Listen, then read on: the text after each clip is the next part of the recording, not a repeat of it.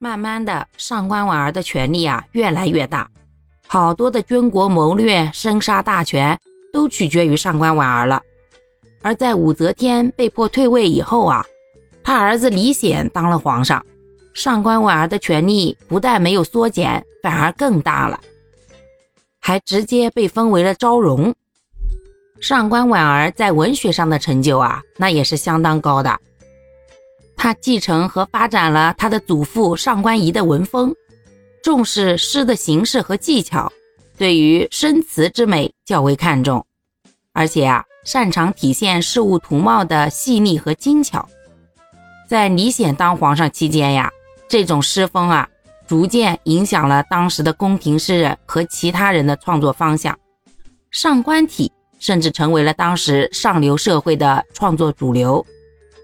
与他同时代比较出名的文人都对他评价很高，